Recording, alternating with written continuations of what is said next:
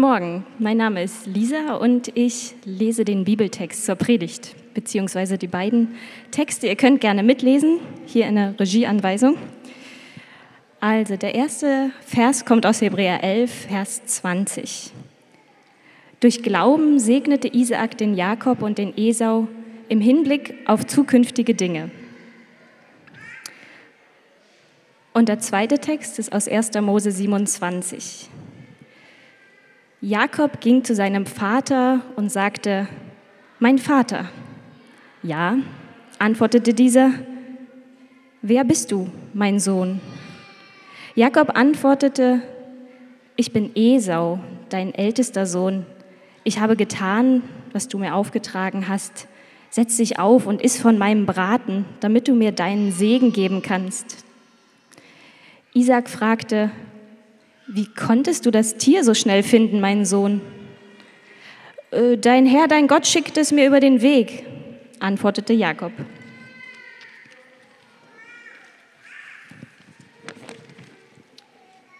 Da sagte Isaak zu Jakob, komm näher, ich will dich betasten, mein Sohn, um festzustellen, ob du Esau bist oder nicht. Jakob trat zu seinem Vater und Isaak betastete ihn. Deine Stimme klingt wie Jakobs Stimme, aber die Hände sind die von Esau, sagte er. Er erkannte Jakob nicht, weil Jakobs Hände sich genauso behaart anfühlten wie Esaus Hände. Und so segnete Isaak Jakob. Bist du wirklich mein Sohn Esau? fragte er noch einmal.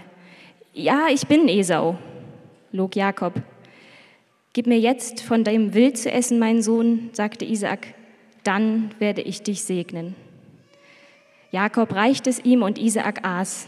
Er trank auch den Wein, den Jakob ihm einschenkte. Dann sagte Isaak, Komm her und küss mich, mein Sohn. Jakob trat zu seinem Vater und küsste ihn. Als Isaak den Geruch seiner Kleider roch, segnete er seinen Sohn. Er sagte, der Geruch meines Sohnes ist wie der gute Geruch eines Feldes, das der Herr gesegnet hat. Gott gebe dir Regen im Überfluss, er mache dein Land fruchtbar und gebe dir Korn und Most in Fülle. Völker sollen dir dienen und Nationen sollen dich verehren. Du sollst über deine Brüder herrschen. Deiner Mutter Söhne sollen sich respektvoll vor dir verneigen. Wer dich verflucht, soll verflucht sein. Wer dich aber segnet, der soll gesegnet sein. Gerade als Isaak Jakob gesegnet hatte und Jakob fortgegangen war, kehrte Esau von der Jagd zurück. Auch er bereitete ein leckeres Essen zu, brachte es seinem Vater und sagte, Setz dich auf und iss von meinem Wild, damit du mir deinen Segen geben kannst. Doch Isaak fragte ihn, Wer bist du? Ich bin's doch, Esau, antwortet er, dein erstgeborener Sohn. Da erschrak Isaak gewaltig und fragte, Wer war es dann, der ein Stück Wild gejagt und mir etwas davon zu essen gebracht hat. Ich habe es bereits gegessen. Dann habe ich ihn, noch bevor du kamst, gesegnet. Ich kann den Segen nicht zurücknehmen. Als Esau das hörte, schrie er laut und verbittert auf. O mein Vater, segne auch mich, bat er. Ich bete noch mit uns.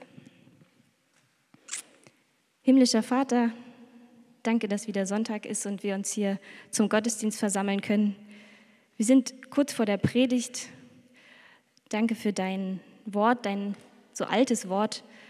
Und öffne unsere Herzen, mach unseren Kopf und unseren Gedanken frei, dass wir jetzt zuhören können, was in der Predigt in unser Herz sprechen will, welche Impulse aus diesem Text für unser Leben heute äh, eine Rolle spielen sollen. Sei auch bei André, der jetzt die Aufgabe der Predigt hier hat. Segne ihn, segne seine Worte, dass auch er konzentriert die nächste Zeit hier mit uns verbringen kann. Amen.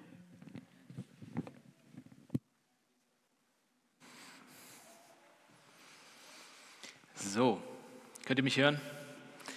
Entschuldigt heute die Akustik. Wir sind zum ersten Mal seit einem halben Jahr oder fast mehr als einem halben, dreiviertel Jahr wieder hier drinne und wir testen das noch aus. Und ähm, ich hoffe trotzdem, dass ihr mir folgen könnt. Ich bin André, einer der Pastoren hier im Leipzig-Projekt. Ich freue mich, dass ich heute mit euch diesen Text angucken kann, der vielleicht ein bisschen ähm, verwirrend ist. Ich weiß nicht, wie es euch damit geht. Wir sind gerade in so einer Predigtreihe, wo wir ähm, durch die Geschichte, die Urgeschichte von Israel, also die, die Urgeschichte des Volkes Gottes im Alten Testament gehen, indem wir ein Kapitel aus dem Neuen Testament nehmen, wo all die großen Glaubenshelden, die Patriarchen der, der Israeliten aufgezählt werden und uns gezeigt wird, wie diese Leute eine Beziehung mit Gott geführt haben und wie sie an ihn geglaubt haben. Wir haben das ganze Porträts des Glaubens genannt. Und heute kommen wir zu dieser Familie von Isaak. Isaak und Rebekka sind ein Ehepaar und haben zwei Söhne, Esau und Jakob. So viel habt ihr wahrscheinlich aus dem Text schon verstanden. Ähm, und wenn man diese Geschichte liest, dann kommt einem so ein bisschen Zweifel, jedenfalls mir kommt dann der Zweifel, ob Gott wirklich weiß, was er tut. Also was macht Gott hier eigentlich? Weil diese Familie, das, was hier passiert, dass dort ein Segen übertragen wird, hat eine tiefere Bedeutung. Wir gucken uns das gleich an, aber Gott wählt diese Familie aus und sagt ihr, ihr sollt einen Segen bekommen von mir. Und diesen Segen sollt ihr weitergeben von Generation zu Generation. Und durch diese Familie und durch diesen Segen will ich die ganze Welt verändern und ich will die ganze Welt segnen, ich will die ganze Welt retten. Und ich gucke mir diese Familie an und ich denke, Gott, weißt du überhaupt, was du da machst? Das sind die größten Knalltüten, die man sich vorstellen kann. Hier ist nichts richtig in dieser Familie. Und das ganze Thema des Segens ist uns heute ein bisschen fremd. Wir werden nachher sehen, dass es uns vielleicht gar nicht so fremd ist, aber, aber wir benutzen diese Sprache nicht mehr so. Ganz am Anfang der Bibel, Genesis 1, also 1. Mose 1, Vers 26 bis 28, da sind die ersten Menschen, Adam und Eva, und Gott stellt sie vor sich hin, oder Gott schafft sie und stellt sie dann vor sich hin, und er sagt, lasst uns Menschen machen in unserem Bild, uns gleich.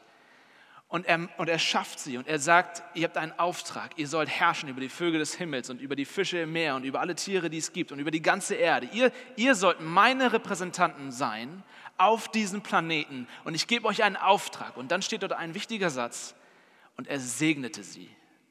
Er segnet sie und sagt ihnen dann nochmal, geht, kümmert euch um die Welt, kultiviert die Welt, bewahrt die Welt, verbessert die Welt. Ihr seid meine Repräsentanten, ihr habt von mir einen Auftrag, ich stehe hinter euch. Und Adam und Eva bekommen, die Menschheit bekommt von Gott diesen Segen, der quasi aussagen soll, ich setze euch ein ich bestätige euch, ich legitimiere euch, ich stehe hinter euch, überall wo ihr hingeht. Die Tiere, die Bäume, die ganze Schöpfung soll spüren, soll merken, ihr seid meine Repräsentanten, ihr kommt in meinem Namen. Ich stehe hinter euch. Nicht, ihr seid nicht irgendwer, ihr geht nicht alleine in diese, Erde, in diese Welt, sondern ich, der Schöpfer von allen Dingen, stehe hinter euch. Und von Anfang an ist dieser Segen an diese Beziehung geknüpft. Gott macht sehr klar, ich schaffe euch Menschen in meinem Bild ich mache euch als Spiegelbild, als Reflexion von mir und deshalb stehe ich hinter euch. Und dann, wenn ihr in den letzten Sonntagen bei uns im Gottesdienst wart, dann wisst ihr das alles schon, aber dann kommt Kapitel 3 im ersten Buch Mose und alles geht schief, weil, und man, man kann es so ausdrücken, Adam und Eva sich nicht mehr um den Segen Gottes scheren.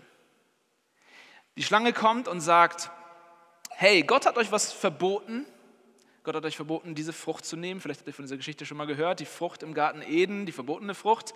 Gott hat gesagt, die nicht. Darauf liegt mein Segen nicht. Dafür habt ihr nicht meinen Segen, das zu nehmen. Und die Schlange sagt, ach, was soll's? Den braucht ihr nicht. Ihr könnt euch selbst segnen. Sogar, ihr könnt selbst wie Gott sein. Dann braucht ihr seinen Segen gar nicht mehr. Wenn ihr so seid wie er, wozu braucht ihr ihn dann noch? Und die, die Verlockung ist, nehmt diese Frucht und ihr werdet selbst Ihr werdet selbst sein wie Gott und ihr werdet ihn nicht brauchen. Sie wollen sich selbst segnen.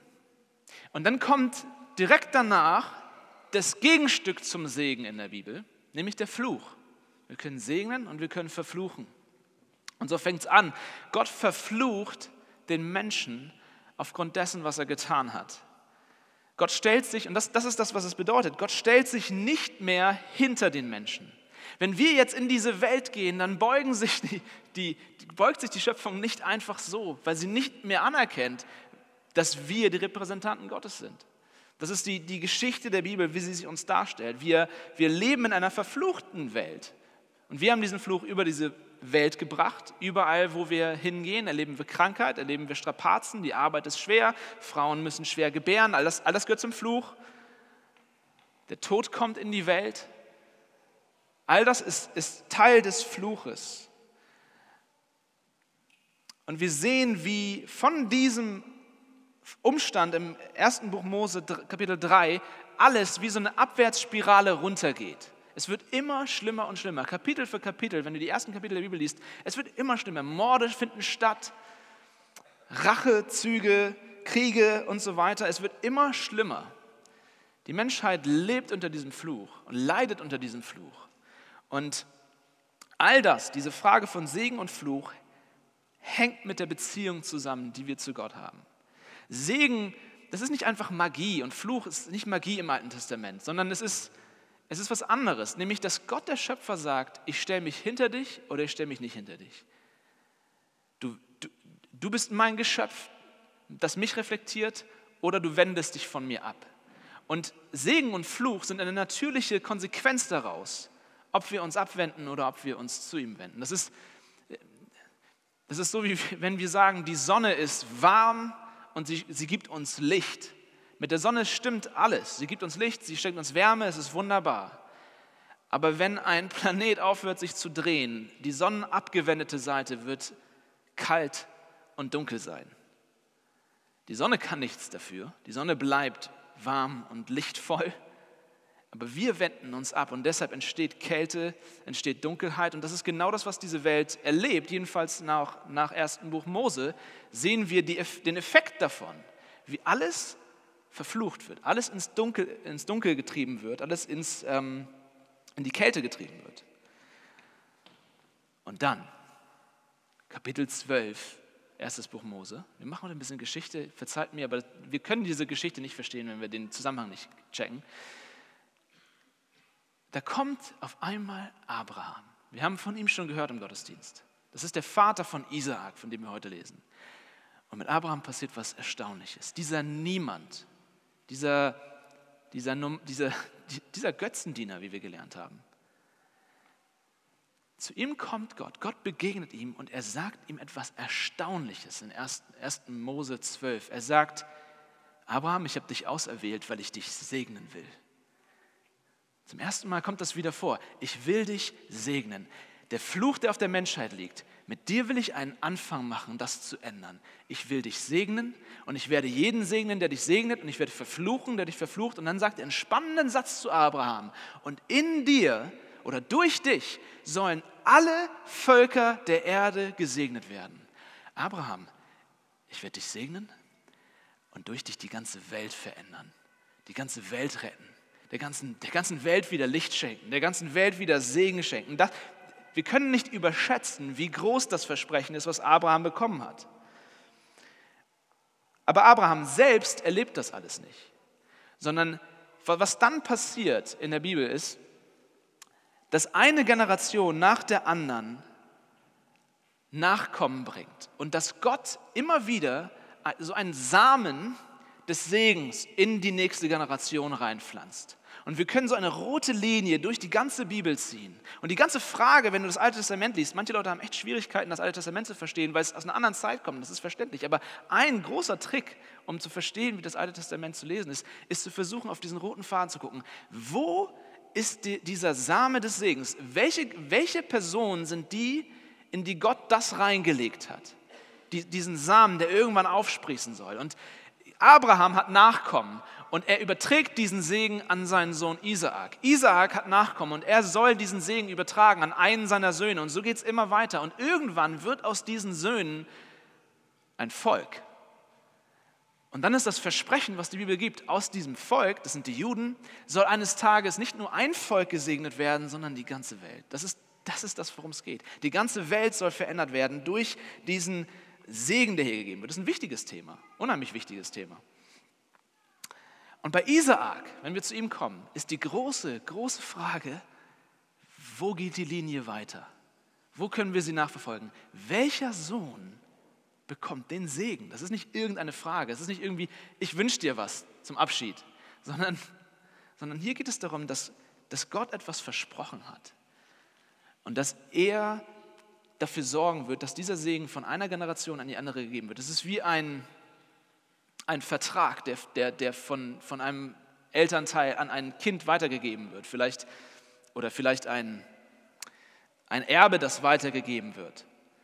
Ähm, und das erklärt den ersten Text, den wir gelesen haben, Hebräer 11, Vers 20, wo drin steht, dass Isaak Glauben zeigte, weil er seine Söhne gesegnet hat. Das ist eigentlich alles, was Hebräer hier an dieser Stelle sagen will, nämlich dass Isaak tatsächlich Gott geglaubt hat. Und das ist ein erstaunlicher Glaube, weil wir haben gelernt im, Hebräerbrief, Glaube bedeutet überzeugt sein von Dingen, die man nicht sieht. Überzeugt sein von Dingen, die man nicht sieht. Wir haben gelernt, damit ist nicht blinder Glaube gemeint, nicht grundloser Glaube. Das klingt vielleicht so, etwas glauben, was man nicht sieht. Aber es ist nicht grundloser Glaube, sondern es ist ein Glaube, der sich darauf aufbaut, was Gott getan hat und was Gott gesprochen hat. Und Isaak hat sehr gute Gründe, Gott zu glauben. Er hat gesehen, wie er gewirkt hat. Er hat erlebt, wie das bei seinem Vater war. Er hat all diese Sachen gesehen. Es war nicht grundlos, aber er hat noch nichts davon sehen können, was Gott ihm versprochen hat. Isaak lebte als Nomade in dem Land, das ihm versprochen wurde. Es hieß, dass dieses Land eines Tages das Land sein wird, aus dem dieser Segen hervorsprießt. Aber er hatte dort keinen Anteil. Ihm gehörte dort nichts. Ihm gehörte dort nur so eine ähm, Beerdigungsstätte. Aber sonst waren sie Nomaden, haben in Zelten gehaust. Er hatte noch kein Volk. Das Versprechen, dass daraus ein Volk werden soll, war also menschlich gesehen lächerlich. Es waren zwei Kinder in einem Nomadenclan in einem Land, das anderen Leuten gehört. Und er war an seinem Lebensende. Er würde das sowieso nicht mehr sehen. Er würde das sowieso nicht mehr mitbekommen. Aber er glaubt, dass wenn Gott gesagt hat, dass er die ganze Welt durch seine Nachkommen segnen will, dass genau das passieren wird. Und das, das ist ein Ausdruck von, von Glauben. Isaak glaubt Dinge, die er noch nicht sehen kann. Er hält fest, auch wenn die Umstände vielleicht nicht so aussehen. Isaac glaubt. Und deswegen nimmt er diese ganze Sache mit dem Segen so ernst. Für uns kommt das vielleicht komisch vor. Was, ist, was soll diese ganze Segensgeschichte? Warum segnest du nicht beide? Meine Güte. Nein, nein, nein. Isaac nimmt das sehr ernst. Und deswegen weiß er, er muss entscheiden, wer die Trophäe bekommt, wer den Segen bekommt. Ähm, das hat wirklich Bedeutung. Aber gleichzeitig, ich habe es vorhin gesagt, frage ich mich, wenn ich das hier lese, das, das, ist, das ist das, was der Hebräerbrief sagt, dass Isaak geglaubt hat und deswegen hat er den Segen ernst genommen. So weit, so gut. Aber wenn ich dann mir angucke, wie genau das passiert ist, was genau das für eine Familie ist, wenn wir also den, den Originalbericht in 1. Mose 27 lesen, dann denke ich, Gott, was hast du denn da für Knalltüten dir ausgesucht? Das ist, das ist so eine verrückte Familie, die, die gehört nicht in die Bibel, die gehört zu RTL 2 in das Nachmittag, Nachmittagsprogramm. Ich weiß nicht, ob es RTL 2 noch gibt, aber früher, als ich jung war, da waren immer die ganzen komischen Sendungen. Egal, habt ihr nicht gesehen. Der Witz lief nicht. Ähm, auf jeden Fall, die, diese Familie ist verrückt. Ähm, Isaak, was er macht, ist richtig. Er sucht einen Sohn aus, um diesen Segen weiterzugeben. Das ist vollkommen richtig und das ist ein Ausdruck von Glaube. Aber wie er es macht, wie er es macht, ist komplett falsch. Ist komplett falsch. Es ist Bad Parenting 101. Also wie, wie kann man schlechter als Vater das, das machen als er hier? Es geht um die große Frage, wer von den beiden wird es werden? Und, und üblicherweise, die, die ähm, Kultur in der Zeit hat vorgegeben, dass es der Erstgeborene sein würde. Der Erstgeborene hat ein besonderes Recht, wenn der Vater gestorben ist, hat der Erstgeborene den Bärenanteil, fast alles geerbt. Und die anderen Geschwister durften so Reste unter sich aufteilen. Und man denkt heute, was soll denn das, ist doch alles unfair. In damaliger Zeit machte das total Sinn, weil wir wissen, ne, die, im Krieg gilt das auch, teile und herrsche. Wenn du, wenn du als Clan irgendwo lebst, an einem Ort und dort sind andere Clans, dort sind Rivalitäten, geht, du, dann, dann geht es darum, wie viel Land, wie viel Schafe, wie viele Rinder hast du? Und dadurch festigst du deinen Standpunkt, festigst du deine Macht an dem Ort. Und wenn du jedes Mal, wenn geerbt wird, das aufteilst unter vielen Brüdern und Schwestern und das gleichmäßig machst, zerteilst du das in viele kleine Stücken und am Ende werden die nicht überleben. Am Ende funktioniert das nicht, sondern du, du versuchst das zusammenzuhalten. Und deswegen wird der Erstgeborene in der Regel derjenige sein, der den Segen bekommt vom Vater, der das Erbe bekommt vom Vater. Und der hatte deswegen die Aufgabe, als Clanführer sich um alle anderen zu kümmern. Es war nicht so, dass er sagen konnte, ha, ich schmeiße eine riesen Party mit meinem vielen Geld und die anderen haben Pech, sondern seine Aufgabe war nun, sich um den Clan zu kümmern, sie anzuführen. Das ist das, was hier dahinter steckt. Und üblicherweise war es dieser Erstgeborene. Aber Gott hatte gesprochen. Und Gott hat etwas getan, was er in der Bibel immer wieder macht. Er kommt zu Rebekka, der Mutter von den beiden Söhnen, und er macht klar, das sind Zwillingsbrüder. Esau kam aber zuerst, dadurch ist er der Erstgeborene. Und Gott macht klar von Anfang an, Jakob soll der Erste sein. Obwohl er als Zweiter kam, will ich das umdrehen. Ich will, dass Jakob der Größere ist und Esau der Kleinere. Ich will, dass Jakob das, Erst, das Erstgeburtsrecht bekommt. Ich will, dass Jakob der, der, der Größere von den beiden ist. Und von hier an geht es in der ganzen Familiengeschichte immer wieder drunter und drüber, weil Jakobs, Jakobs Verlangen ist so sehr darauf gerichtet, diesen Platz, den er versprochen hat, versprochen bekommen hat von Gott, sich selbst zu verschaffen. Gott hat es versprochen. Aber Jakob tut alles, um das selbst umzusetzen. Und hier ist vielleicht ein Wort, was, was für dich auch wichtig ist, wenn du mit Jesus läufst, wenn du, wenn du Christ bist. Dinge, die Gott dir versprochen hat, Dinge, die Gott uns in seinem Wort verspricht. Müssen wir sehr aufpassen, zu welchem Grad sind wir selbst verantwortlich? Ja, wir, wir, wir haben Verantwortung in unserem Leben. Ich kann nicht da sitzen und sagen, Gott fütter mich, lass Essen vom Himmel fallen oder Herr, warum habe ich noch keine Frau? Ich sitze den ganzen Tag auf der Couch und bete, aber sie kommt nicht rein. Nein, ich muss gehen und ich muss vielleicht Hallo sagen zu jemandem und, und Dinge tun. Aber wir müssen aufpassen, in der Spannung nicht auf, aufs andere Extrem zu gehen, wo wir denken, wir müssen mit unserer eigenen Kraft Dinge erzwingen, die Gott uns eigentlich schenken will. Das ist kein Ausdruck von Glauben. Jakob ist derjenige, der alles selbst hinbiegen will. Und so geht er hin zu seinem Bruder Esau in einer anderen Geschichte und verkauft eine Schüssel Suppe für das Erstgeburtsrecht. Und Esau ist ein Trottel, muss man einfach so sagen. Esau ist ein Trottel und er verkauft sein Erstgeburtsrecht für eine Schüssel Suppe. Bei dieser Familie, bei Isaac ist das auch so. Da geht das viel durch den Magen. Die denken nicht mit dem Kopf, sondern die denken mit dem Bauch, die, die Männer in dieser ähm, Familie. Und Esau will unbedingt diese, diese Schüssel Essen haben, weil er hungrig ist in dem Moment. Und deswegen verkauft er sein Erstgeburtsrecht. Das ist der Hintergrund. Und jetzt kommt Isaak am Ende seines Lebens. Und wir lernen, Isaak ist blind, nicht nur physisch, sondern offensichtlich auch geistlich in seinem Herzen. Und er entscheidet sich, er will Esau den Segen geben. Obwohl da diese Prophezeiung ist, obwohl Esau eigentlich das Erstgeburtsrecht abgetreten hat, er will Esau segnen. Warum? Weil er Esau mehr liebt als Jakob. Das steht sogar ganz deutlich in 1. Mose. Er liebt Esau mehr. Warum liebt er ihn mehr? Erstens, er ist der Erstgeborene und er, Isaak ist ein Kind seiner Kultur. Er lässt sich beeinflussen davon, obwohl Gott was anderes sagt. Zweitens, er ist ein Krieger. Er ist ein starker Kerl. Er ist, musste Chewbacca vorstellen eigentlich. Es steht ganz viel, dass er sehr behaart war und irgendwie war das wohl ein Zeichen von Männlichkeit. Ähm, und, und er konnte seinem Vater Dinge bringen, die er mochte. War, er war der Sohn, wo der Vater gesagt hat, siehst du, der macht was aus seinem Leben. Der, der, das ist einer nach meinem Geschmack. Er bringt mir das, was ich möchte. Er, er, er tut die Dinge, die ich gut finde. Isaak liebt gutes Fleisch.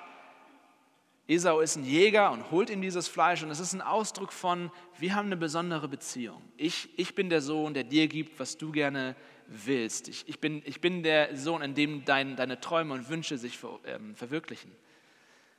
Und auch hier, ich bin Vater von zwei Jungs, der dritte kommt. Können wir eine Menge daraus lernen, was wir falsch machen können als Eltern.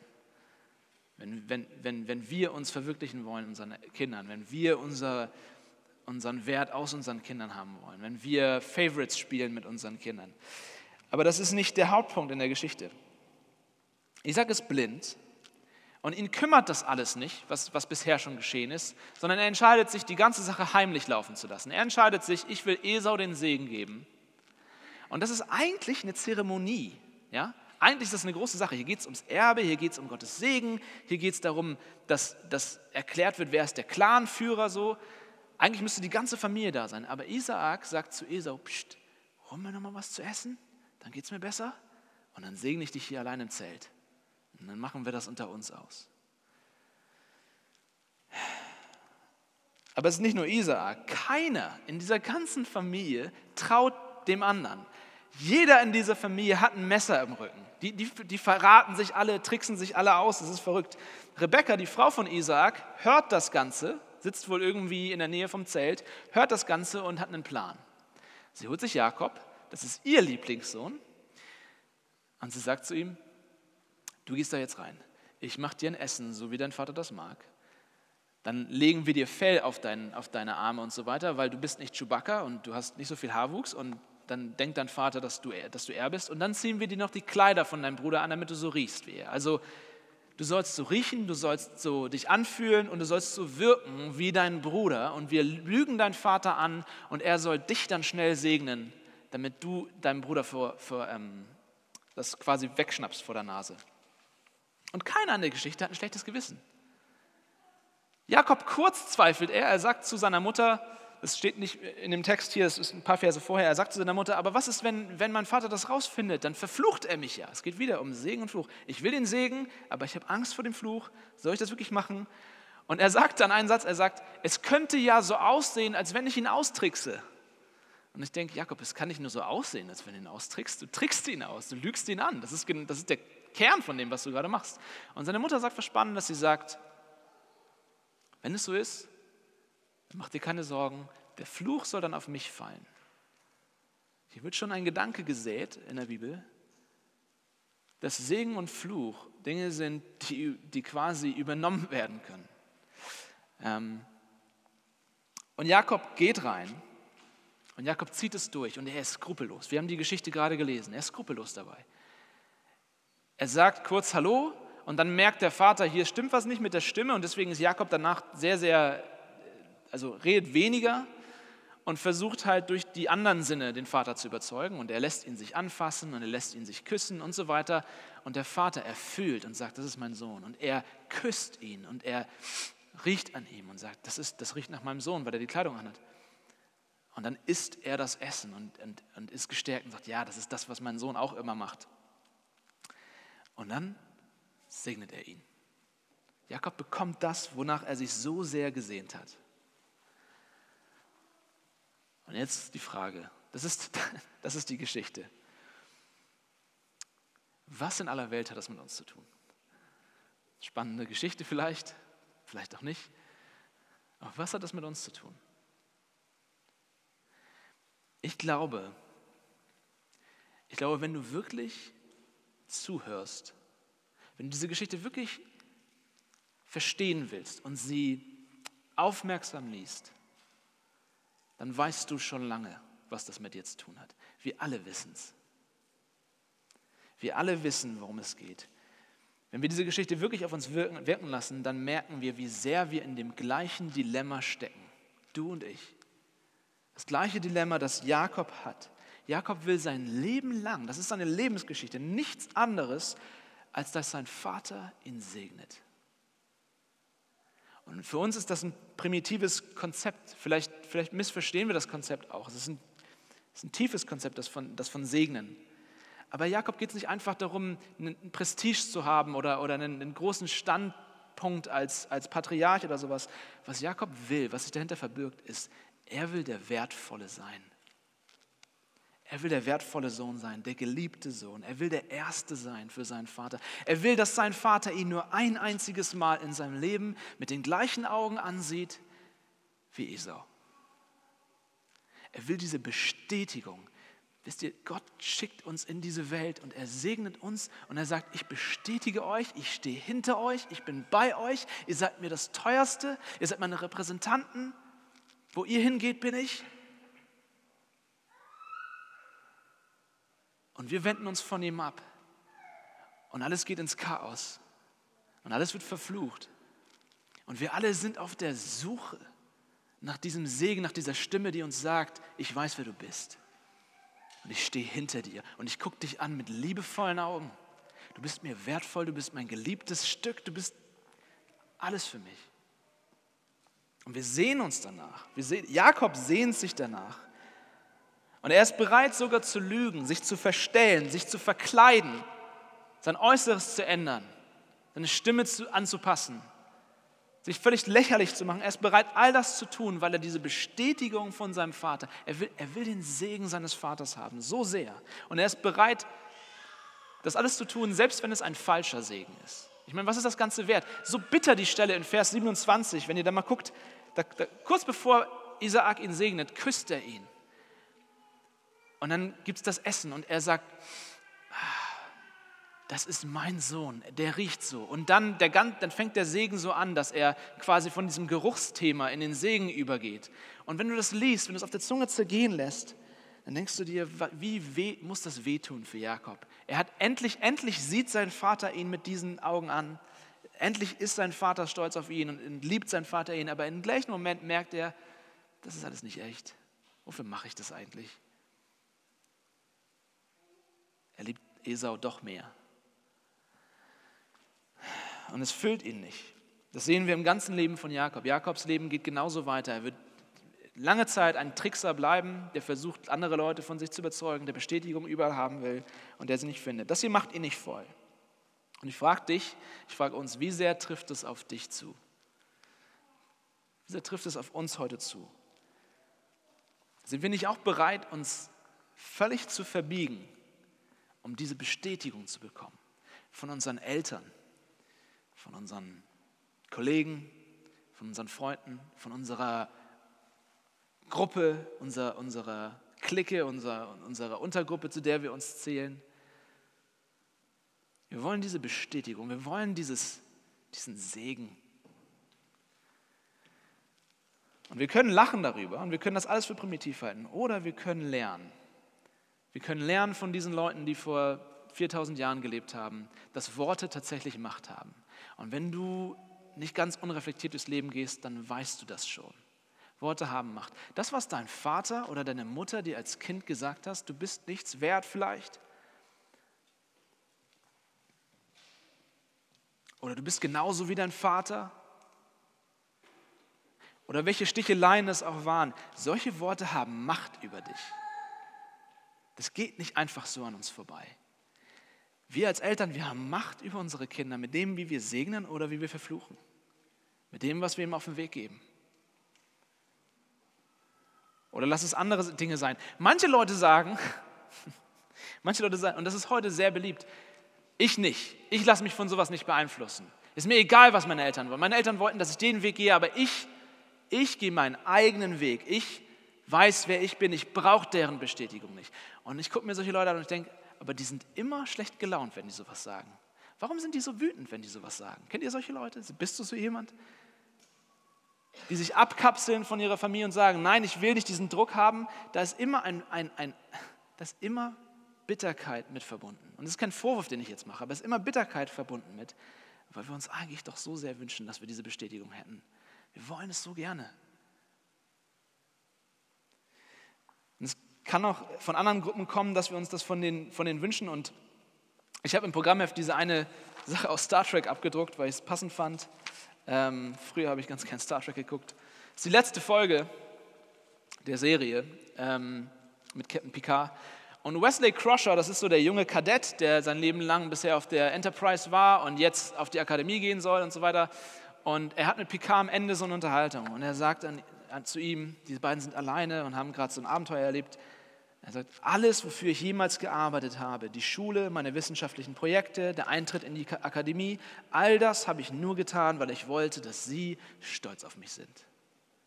Captain Picard ist so diese Vaterfigur und er will, er will nichts mehr, als dass er stolz auf ihn ist.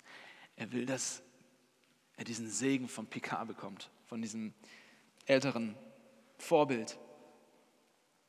Und das Spannende ist, das habe ich jetzt nicht abgedruckt, aber Picards Antwort ist, ist ein perfekter Inbegriff dessen, wie unsere Zeit ist, wie wir heute leben. Picard sagt zu ihm, hey, Crusher, du, Du brauchst meinen Segen nicht. Wichtig im Leben ist, dass du das tust, was du willst und nicht das, was andere Leute von dir wollen. Wichtig ist, was du willst, nicht was andere von dir wollen. Such nicht nach dem Segen anderer Leute, sondern segne dich selbst. Segne dich selbst. Und ich finde es so ironisch, ich finde es so paradox. In unserer Zeit, wir, wir leben in, in einer Zeit, wenn du mal drüber nachdenkst, wo wir so viel davon reden, dass man sich selbst finden muss, dass man sich selbst treu sein muss, dass man authentisch sein muss, dass du dir von niemandem einreden lässt, dass du weniger wert bist oder sonst irgendwas.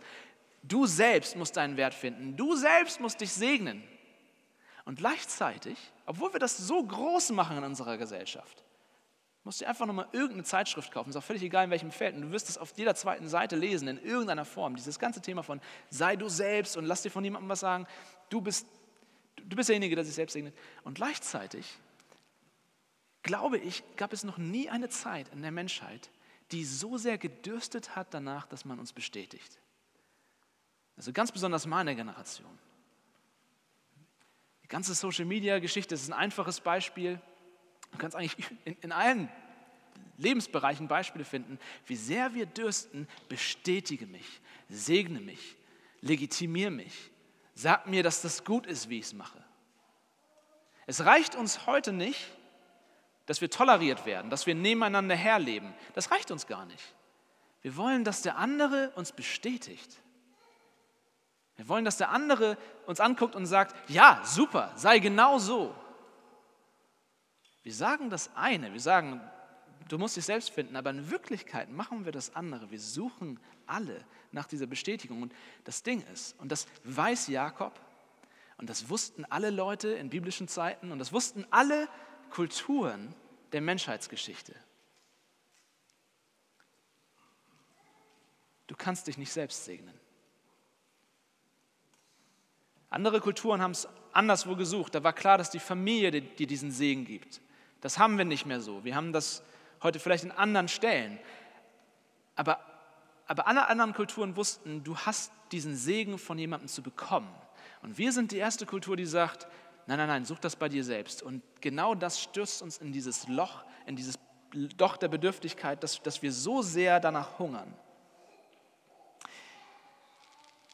Wir können uns nicht selbst segnen.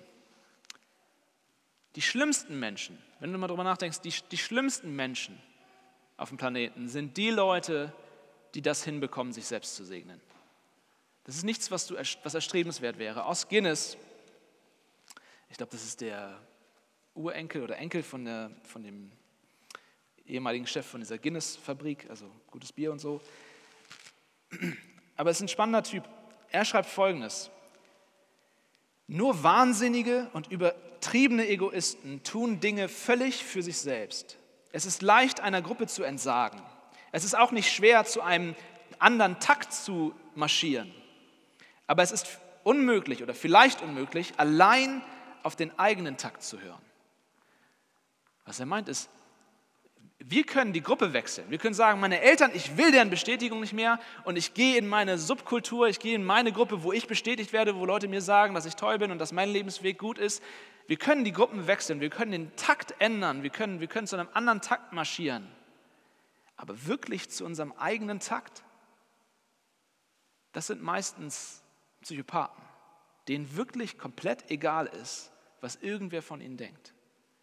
Menschen, die, die, die, die, die wirklich null Interesse daran haben, von anderen Leuten bestätigt zu werden. Solche Leute sind meistens gefährlich. Kannst du mal drüber nachdenken.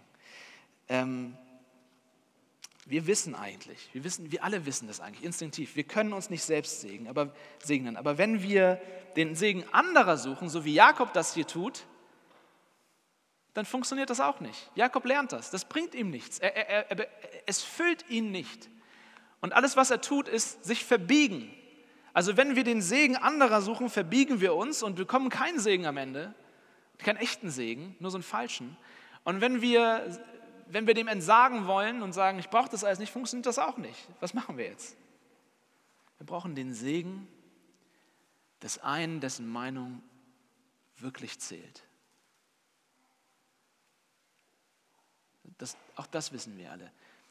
Wenn du auf jemanden herabschaust, Das tun wir natürlich alle nicht. Aber wenn du auf jemanden herabschaust und ihn als weniger wertvoll achtest als dich selbst und diese Person dich lobt, ist dir das nichts wert. Du brauchst das Lob, du brauchst den Segen, du brauchst die Bestätigung von jemandem, den du schätzt. Und jetzt kommt Gott ins Spiel.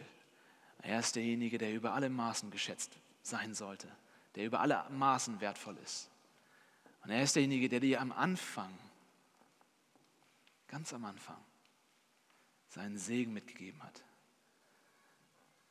Und Jakob geht seinen Lebensweg weiter und er sucht, er dürstet, er hungert immer weiter und er wird nicht glücklich. Augustinus, der Kirchenvater, hat gesagt, unruhig ist das Herz, solange es nicht Ruhe findet, Gott in dir. Unruhig ist das Herz, solange es nicht Ruhe findet, Gott in dir. Und dann ins Kapitel 32, ein paar Kapitel weiter, begegnet Gott Jakob. Gott begegnet Jakob. Und es ist eine verrückte Geschichte. Die beiden kämpfen. Gott kommt in Menschenform und kämpft mit Jakob. Und sie ringen die ganze Nacht und dann fangen die ersten Sonnenstrahlen an zu kommen und Gott sagt, ich muss abhauen, weil ich denke, der Hintergrund ist der, dass wenn Jakob Gott tatsächlich ins Angesicht blicken würde, würde er das nicht überleben. Gott ist zu herrlich dafür.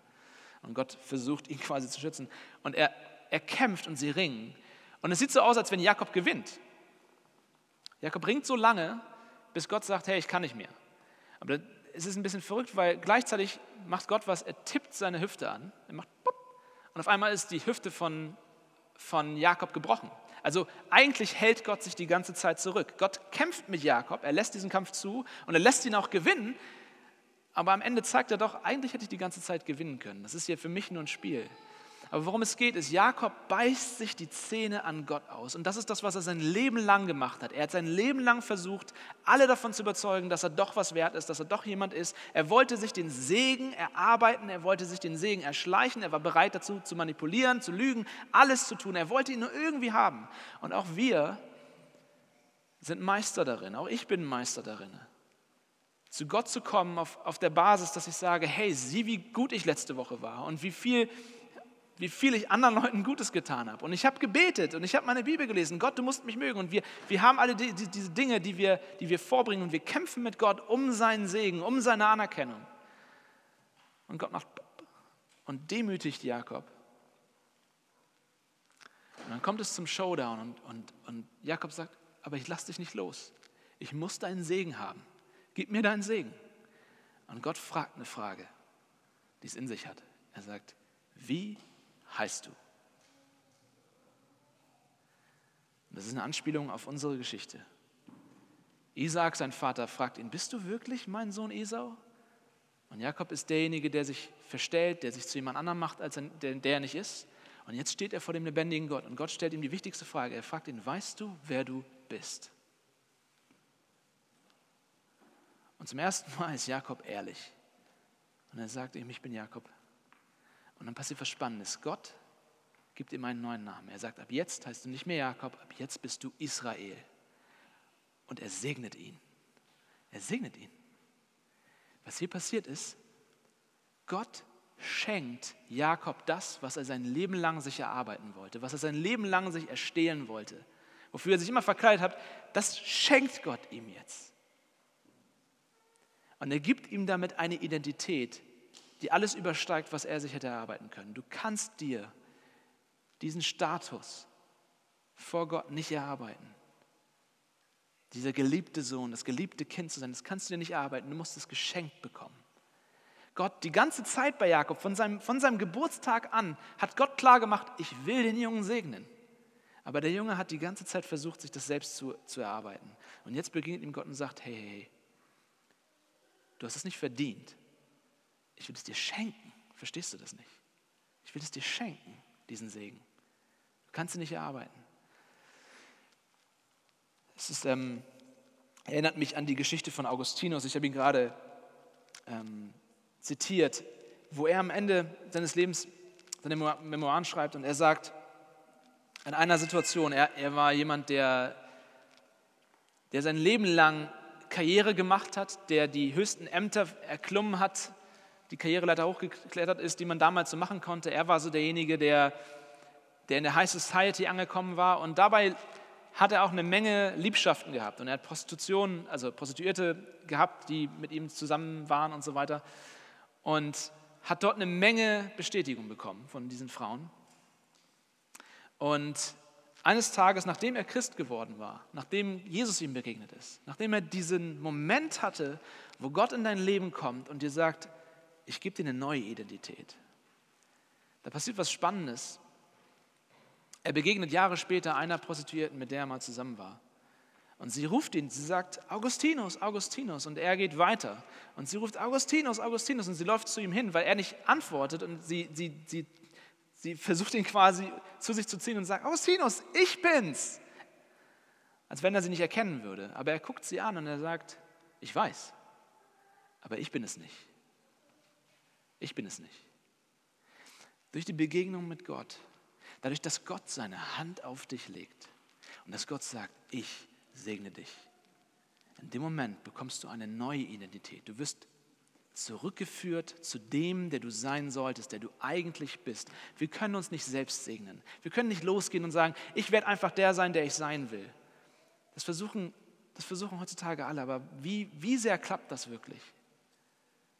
Aber wenn Gott seine Hand auf dich legt und sagt, ich sag dir von jetzt an, wer du bist, und du seine Stimme hörst, dann verändert das alles. Verändert alles. Und das letzter Gedanke, die Band kann gern schon nach vorne kommen. Eine Frage, die sich mir hier noch stellt, ist, kann es wirklich sein, dass Gott diese Dreistigkeit, diese, diese Manipulation von Jakob gutheißt? Wie, wie kann das sein, dass Gott ist Gott nicht ungerecht und unfair und komisch, wenn er jetzt Jakob das auch noch gibt? Jakob ist ein Schummler, Jakob ist ein Lügner. Jakob, das kann doch nicht sein, dass Gott das durchgehen lässt. Und einerseits stimmt das. Diese Geschichte soll uns nicht sagen, hey, wenn du von Gott anerkannt sein willst, dann lüg alle an. Das ist nicht die Moral der Geschichte. Das sehen wir, wenn wir weiterlesen. Die Konsequenzen für Jakobs Familie sind verheerend. Die Familie spaltet sich, es gibt Krieg zwischen den Brüdern. Jakob wird seine Mutter nie wieder sehen von diesem Tag an. Und er muss fliehen, er muss in ein anderes Land fliehen. Und erst viele, viele Jahre später kommt er zurück und es gibt Versöhnung. Die Konsequenzen sind da. Es ist nichts, nichts Gutes, was er hier tut. Aber tatsächlich segnet Gott Jakob, weil das Gnade ist. Das ist der Inbegriff von Gnade. Jakob wollte sich diesen Segen erarbeiten und Gott sagt, ich will ihn dir schenken. Das ist der, das ist der Kern des Evangeliums, das ist der Kern der Bibel. Gott schenkt uns das, was wir uns erarbeiten wollen. Und Gott ist derjenige, der die Reihenfolge vertauscht. Gott ist derjenige, der bewusst, nicht zufällig, sondern der bewusst das Schwächere, das Zweite, das Niedrigere, das Nicht Angesehene, den Verlierer, immer und immer und immer wieder auswählt. Gott wählt in der Bibel immer wieder die aus, die nicht würdig sind, die es nicht verdient haben. Das ist immer wieder seine Vorgehensweise. Und der Segen, diese rote Linie, von der ich vorhin gesprochen habe, eine Generation nach der anderen, es ist immer das gleiche Thema. Es wird immer der Versager genommen. Immer der, der Letzte genommen. Und Gott bringt uns hier etwas bei. Er vertauscht die Brüder. Er vertauscht das, was wir als richtig ansehen. Er nimmt Esau, den der eigentlich diesen Status haben sollte, und vertauscht ihn mit dem Niedrigeren. Und wir lesen die Bibel weiter, wir verfolgen diese rote Linie. Lies die Bibel, lies, lies und guck, wie diese rote Linie sich weiterzieht. Und dann fangen wir im Neuen Testament an zu lesen, Matthäus 1. Und was passiert dort? Matthäus 1, so spannendes Kapitel. Manche Leute denken, das ist einfach nur so ein Geschlechtsregister und es ist langweilig. Nein, das ist nicht langweilig. Diese rote Linie wird nachgezeichnet, wie Abraham Isaac bekommen hat und Jakob und, und wie das irgendwann zu David gekommen ist. Und wie das dann Generation um Generation um Generation weitergekommen ist, bis hin zu Jesus. Und Jesus steht am Ende dieser Linie. Und Gott hatte versprochen, dass durch dieses Volk der Juden Segen kommen würde für alle Menschen, für die ganze Welt. Und Jesus kommt und die Bibel gibt uns das Porträt von ihm, dass er derjenige ist, durch den die ganze Welt gesegnet werden soll. Jesus ist unser wahrer großer Bruder. Jesus ist, Jesus ist der Bruder, den Gott der Vater mit liebevollen Augen ansieht. Die Bibel sagt, dass Jesus Bei seiner Taufe sagt Gott zu Jesus, das ist mein geliebter Sohn, an dem ich wohlgefallen habe. Das ist, das ist er. Das ist mein Junge. Und er sieht ihn mit den liebevollsten Augen an, die man sich vorstellen kann. Und dieser ältere Bruder, er tauscht den Platz mit dir. Er tauscht den Platz mit dir. Das passiert am Kreuz. Das ist, das ist der Kern des christlichen Glaubens, dass, dass Jesus uns das schenkt. Wenn du betest, denk darüber nach. Wenn, wenn, du, wenn du Christ bist, denk darüber nach. Wenn du betest, du kommst im Gebet nicht zu Gott, weil du in den letzten Tagen nicht ganz so viele schlimme Sachen gemacht hast und Gott dich jetzt anhören kann. Und es ist auch nicht so, dass, dass Gott dich nicht anhören wird, weil, weil du in Sünde gefallen bist, weil du Sachen falsch gemacht hast. Wenn du so denkst, hast du das nicht verstanden. Nein, du kommst vor Gott, vor sein Angesicht.